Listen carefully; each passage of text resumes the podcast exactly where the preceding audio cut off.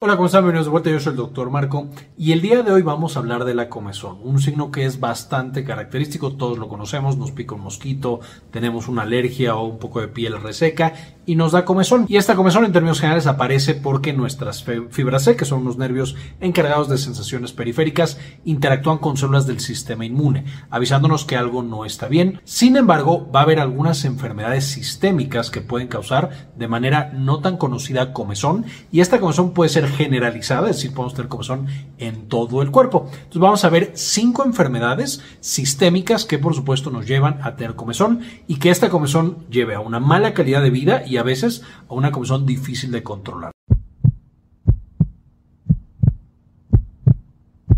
Veamos cuáles son enfermedad renal crónica. Ya sabemos que el riñón está encargado de depurar la sangre, quitarle una gran cantidad de toxinas y que no vayan a afectar a nuestro cuerpo. Entre las muchas toxinas se encuentra la urea. Cuando la urea está bastante elevada, encontramos que esta puede activar directamente a los mastocitos, las células del sistema inmune, y generar comezón de difícil control en todas partes del cuerpo, además de cambios en la piel importantes. Usualmente nosotros encontramos comezón asociada a enfermedad renal crónica cuando ya el riñón está trabajando muy poco y por supuesto la urea y otras toxinas están incrementadas, igual que los electrolitos no están bien balanceados.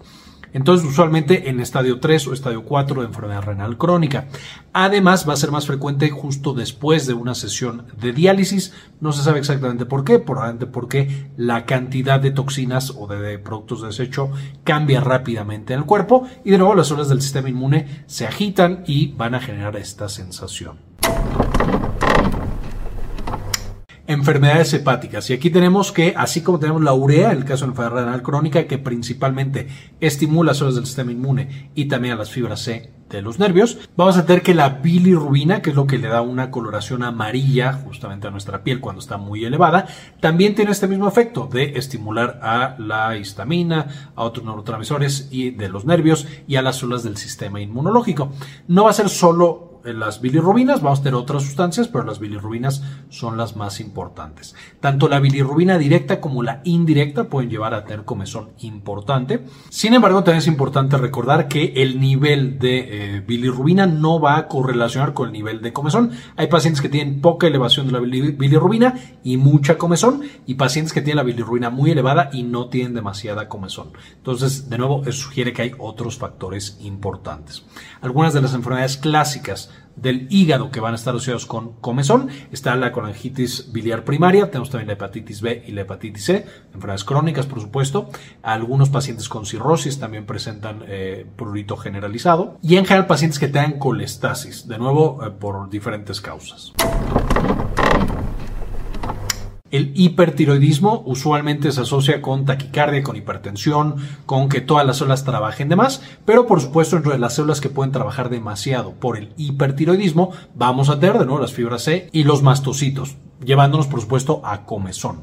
Entonces, eh, no todos los pacientes o la mayoría de los pacientes con hipertiroidismo no presentan comezón, pero los que sí la presentan, esta puede ser uno de los primeros datos de que el paciente tiene hipertiroidismo y de que el hipertiroidismo por supuesto ya, ya está afectando grandes grupos celulares. Vamos a encontrar que el hipertiroidismo asociado a causas autoinmunes presenta incluso una frecuencia más alta de presentar también prurito. Entonces, no sugiere de nuevo que el hipertiroidismo, por ejemplo, podría ser por enfermedad de Graves. Y por lo tanto también cuando tenemos prurito asociado a hipertiroidismo vamos a encontrar a veces otros hallazgos como bocio y como por supuesto exoftalmos cáncer de la sangre. Y aquí tenemos que varios tipos de cáncer de la sangre o neoplasias hematológicas van a estar asociados a prurito generalizado. Algunas de las más frecuentes va a ser el linfoma de Hodgkin y este es debido, se conoce como prurito paraneoplásico. Eh, esencialmente se están produciendo una gran cantidad de sustancias, una vez más, que activan eh, o modifican la función de nuestras células mastocitos y de las fibras C en nuestro cuerpo y eso lleva a que sintamos comezón. Además del linfoma de Hodgkin, vamos a tener también que otras, como la policitemia vera, se asocia frecuentemente a prurito generalizado. Casi el 40% de los pacientes con esta enfermedad van a padecer también prurito generalizado. Entonces, eh, ahí sí es dentro de las enfermedades hematológicas, estas dos que estaba mencionando, va a ser bastante frecuente que nosotros encontremos este tipo de prurito. Aquí tenemos que los opioides van de nuevo a liberar naturalmente histamina de hecho, parte del tratamiento del prurito va a ser quitar a los opioides y específicamente bloquearlo de alguna manera. Entonces, si tenemos un paciente que está usando grandes cantidades de opioides, ya sea porque lo requiere para el manejo del dolor, porque lo requiere debido a que es un paciente terminal y le estamos ayudando a, con la disnea, con el dolor y demás, o finalmente porque es un paciente que tiene dependencia a los opioides y los consume en grandes cantidades, una de las manifestaciones puede ser el prurito intenso generalizado. En estos casos, el prurito mejora principalmente cuando cuando suspendemos estos opioides, aunque hay algunos pacientes que pueden persistir con el prurito incluso cuando se cambia o se deja este opioide. Ahora, como mencionábamos, en estos casos de enfermedades sistémicas, la piel puede no verse afectada, aunque algunas de estas enfermedades sí afectan la piel.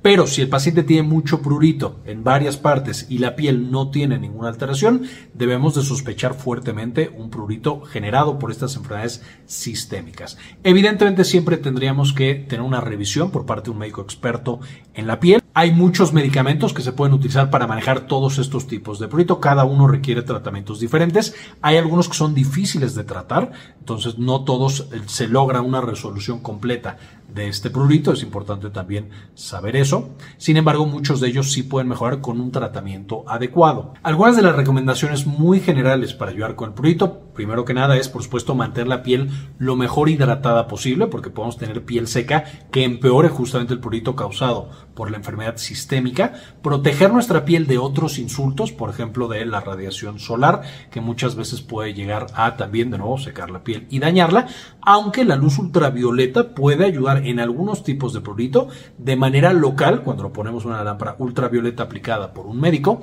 disminuir el prurito que sentimos justamente en esa área. Evidentemente, para prurito generalizado no es tan buena estrategia, no podemos asolear cada parte de nuestro cuerpo. Por supuesto, dar tratamiento a la patología de base, a la enfermedad renal crónica con la diálisis, a la enfermedad hepática con lo que requiere ese paciente, a la malignidad hematológica, etcétera, etcétera. Muchas veces mejora el prurito y como estamos mencionando, también hay algunos medicamentos sistémicos que se pueden administrar para bloquear en todos lados esta interacción que tienen los mastocitos con las fibras C nerviosas, que son las que generan la comezón. Si quieren un video acerca de los tratamientos para el prurito crónico sistémico, eh, déjenmelo en la parte de abajo en los comentarios, justamente para que pueda ponerme a trabajar en un video de ese tipo. También en la descripción de este video encontrarán un enlace a más información para que puedan estudiar un poquito más de este prurito causado por enfermedades sistémicas. Con esto ahora sí terminamos. Quisiera antes de irme agradecer a las personas que han sido apoyar el canal con una donación mensual de uno de dos dólares y dedicarle a las siguientes personas este video.